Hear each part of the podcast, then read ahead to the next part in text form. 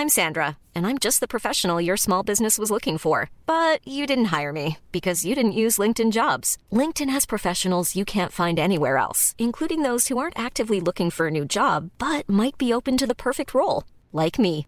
In a given month, over 70% of LinkedIn users don't visit other leading job sites. So if you're not looking on LinkedIn, you'll miss out on great candidates like Sandra. Start hiring professionals like a professional. Post your free job on linkedin.com/people today. Revenant à la lampe à huile, je ne crois pas au modèle Amish. But there is one more thing. Don't try to be too smart. Pay taxes when, when you have to pay taxes. Je ne peux pas répondre à, à votre question, Monsieur le Président, parce que je n'ai pas de monde connecté. And that was a big mistake, and I'm sorry. Welcome to the Cybertruck Unveil. Voilà, je suis localisé en Allemagne. Signaux faibles, le podcast de siècle digital qui décode l'actualité du numérique. Bonjour à toutes et à tous, nous sommes le lundi 14 novembre 2022 et j'espère que vous avez tous passé un bon week-end. On a un bon programme aujourd'hui avec quatre actualités bien chargées. La première, c'est le Japon qui lance l'opération de la dernière chance pour tenter de rester sur le marché des semi-conducteurs. La deuxième actualité, c'est les géants chinois Alibaba et JD.com qui gardent leurs résultats secrets lors de leur Single Days. On verra ce que ça traduit. Ensuite, on parlera du nouveau drone de livraison et du nouveau bras robotique d'Amazon. Et enfin, quatrième et dernière actualité, Tesla ouvre la conception de son connecteur pour voiture électrique à d'autres constructeurs. Allez, on n'a que 10 minutes, alors on n'attend pas plus longtemps. On commence donc avec le Japon qui lance l'opération de la dernière chance. L'archipel a annoncé vendredi 11 novembre la création d'un géant national des semi-conducteurs, un géant censé devenir donc un champion, et le but est clair, rivaliser avec les géants taïwanais comme TSMC ou sud-coréens comme Samsung. Cette nouvelle entité impliquera le gouvernement, mais aussi 8 industriels, elle se nomme d'ailleurs Rapidus, elle doit aussi permettre, outre de concurrencer les géants étrangers, de mettre le pays à la pointe du secteur des semi-conducteurs et de sécuriser l'approvisionnement du Japon. Et on va le voir, tout ça, eh ben, c'est extrêmement stratégique. Déjà, parlons d'abord de Rapidus en elle-même. Elle se chargera des semi-conducteurs pour les transports, les smart cities ou les villes intelligentes, ainsi que l'intelligence artificielle.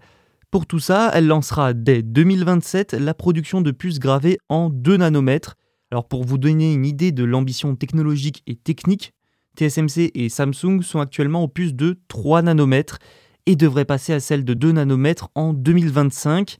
À la tête du projet, on retrouve Tetsuro Higashi, ancien président du fournisseur de matériel électronique Tokyo Electron, et Atsuyoshi Kwake, ancien dirigeant du fabricant de puces mémoire Western Digital Japan. J'espère que ma prononciation des noms et prénoms était bonne. Et c'est pas tout, parce que je vous l'ai dit au début, 8 industriels sont mobilisés. Parmi eux, les plus connus sont probablement Sony, Toyota ou NTT. Ces 8 groupes vont débourser ensemble 7,3 milliards de yens pour commencer, soit 51 millions d'euros. S'ajoutera à ça 70 milliards de yens, donc 486 millions d'euros de subventions publiques. Puis sur 10 ans, il y aura des investissements de 5 000 milliards de yens, soit 35 milliards d'euros. Sur le papier, le Japon se donne donc les moyens. Le projet Rapidus est très très ambitieux. Alors oui, il y a l'aspect économique derrière ce projet, mais il y a une question de souveraineté aussi. Le but est de réduire la dépendance à d'autres pays, des territoires comme Taïwan dont la situation géopolitique est difficile, c'est le moins qu'on puisse dire, car menacée par la Chine et en plein milieu des tensions sino-américaines, Multiplier les partenariats avec les Américains, c'est aussi un signe fort puisque le secteur des semi-conducteurs est l'un des terrains de la guerre politico-commerciale entre Américains et Chinois. Les Américains ont aussi lancé des discussions autour d'une alliance Chip 4, réunissant la Corée du Sud, le Japon, Taïwan et les États-Unis donc, avec l'objectif d'un approvisionnement stable en semi-conducteurs. Mais les pourparlers sont difficiles, Taïwanais et Sud-Coréens ne voulant pas s'aliéner la Chine. La crise économique dans la tech se poursuit même en Chine. Les géants chinois Alibaba et JD.com ont terminé samedi leur dernière promotion des Single Days, le plus grand festival de shopping du monde si je puis dire. Et d'habitude, c'est l'occasion pour chacune des deux entreprises d'annoncer le volume brut de marchandises. Sauf que pour la première fois, elles ont gardé ces résultats secrets Alibaba a expliqué que sa 14e campagne a, je cite, fourni des résultats conformes aux performances de l'année dernière malgré les défis macroéconomiques. Pour beaucoup d'experts, les single days sont considérés comme un baromètre en quelque sorte de la santé économique du pays, de la Chine, avec souvent des dépenses à leur paroxysme. Donc en gardant secret leurs résultats, les deux sociétés chinoises eh ben, n'ont pas rassuré. Ça a aussi pour conséquence de diminuer l'importance de cet événement annuel, qui a déjà diminué à cause de la répression réglementaire de Pékin contre les big tech, mais aussi à cause du Covid. Cette année, l'événement a rassemblé quand même hein, plus de 290 000 marques de plus de 90 pays avec 7000 catégories de produits et 300 millions de consommateurs attirés.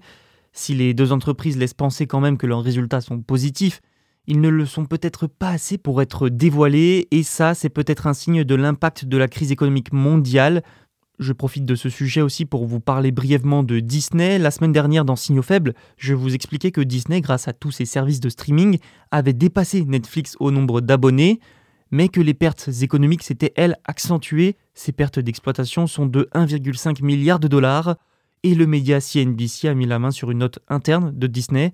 On y apprend que l'entreprise compte geler les embauches et même licencier. Bob Chapek, le PDG, cherche à réduire les coûts de manière très ciblée.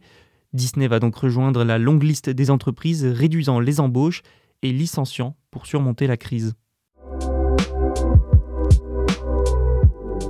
On poursuit avec le drone de livraison Prime Air d'Amazon, la nouvelle génération. Il peut désormais voler plus loin et même sous la pluie.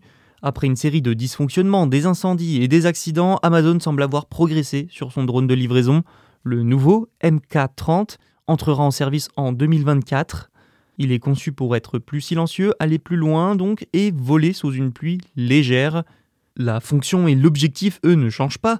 Voler à des centaines de mètres de haut en toute autonomie pour livrer des colis. Le MK30 sera soumis à, je cite, une évaluation rigoureuse par les autorités aérospatiales nationales comme la Federal Aviation Administration pour prouver sa sécurité et sa fiabilité. Amazon garde donc son objectif de lancer ce service Prime Air à grande échelle. La société a aussi annoncé en juillet que son prochain site d'essai sera College Station, au Texas, où elle s'associe à la ville et à la Texas University pour des vols d'essai avec son drone actuel, le MK27-2. Alors le MK27-2, lui, il devrait être lancé concrètement cette année, mais les obstacles restent nombreux, hein, à commencer par la certification de la FAA, sans oublier les milliards de dollars de pertes d'exploitation. Amazon tente justement en ce moment de réduire les coûts et a même gelé les embauches, Reste à voir si Prime Air sera concerné par la réduction des coûts. Mais les investissements, ne s'arrêtent pas pour autant chez Amazon. L'entreprise a notamment dévoilé la semaine dernière son nouveau bras robotique baptisé Sparrow.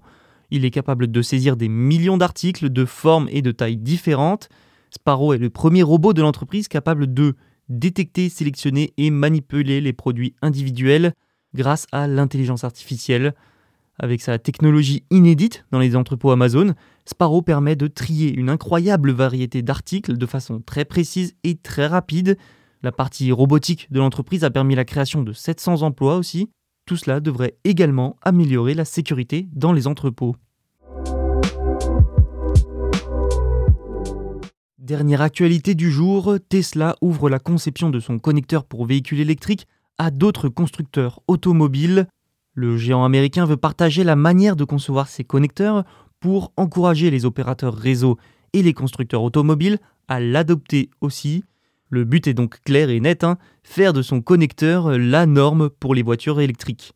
Un objectif d'abord destiné à l'Amérique du Nord, je le précise. Les fichiers de conception et les spécifications techniques sont donc disponibles en téléchargement. Il faut dire que les chargeurs Tesla offrent une charge rapide, ils sont très compacts, mais malgré ça, ils sont considérés comme supérieurs aux chargeurs de charge combinée, ou CCS, majoritaires actuellement en Amérique du Nord. Tesla compte près de 1500 stations de superchargeurs aux États-Unis. Alors, est-ce que le système de Tesla, c'est quand même le futur, la future norme? Difficile à dire. Déjà, l'automobile, c'est un secteur très concurrentiel, donc difficile de voir les concurrents comme Ford ou Stellantis accepter de passer aux chargeurs Tesla même si techniquement on pourrait alors dire que ce ne sont plus vraiment que les chargeurs de Tesla, surtout que quasiment tous les autres constructeurs ont déjà une norme commune, la CCS. Ensuite, si ça se fait en Amérique du Nord, pas sûr que ça se fasse facilement sur d'autres continents comme l'Europe. L'Union européenne est en effet très à cheval sur les normes, c'est le moins qu'on puisse dire. Pas sûr qu'elle cède si elle estime que cela avantage un constructeur en particulier, en l'occurrence Tesla. Toutefois, des startups comme EV Aptera soutiennent déjà le projet de Tesla et des stations américaines auraient déjà des projets d'adaptation. Nous suivrons évidemment la suite dans Signaux Faibles. Voilà, c'est tout pour aujourd'hui. N'hésitez pas à vous abonner et à écouter les autres épisodes sur siècledigital.fr et les plateformes de streaming. À demain. Planning for your next trip? Elevate your travel style with. Quince has all the jet-setting essentials you'll want for your next getaway, like European linen, premium luggage options, buttery soft Italian leather bags, and so much more. And is all priced at 50 to 80% less than similar brands. Plus, Quince only works with factories that use safe and ethical manufacturing practices. Pack your bags with high-quality essentials you'll be wearing for vacations to come with Quince. Go to quince.com/pack for free shipping and 365-day returns.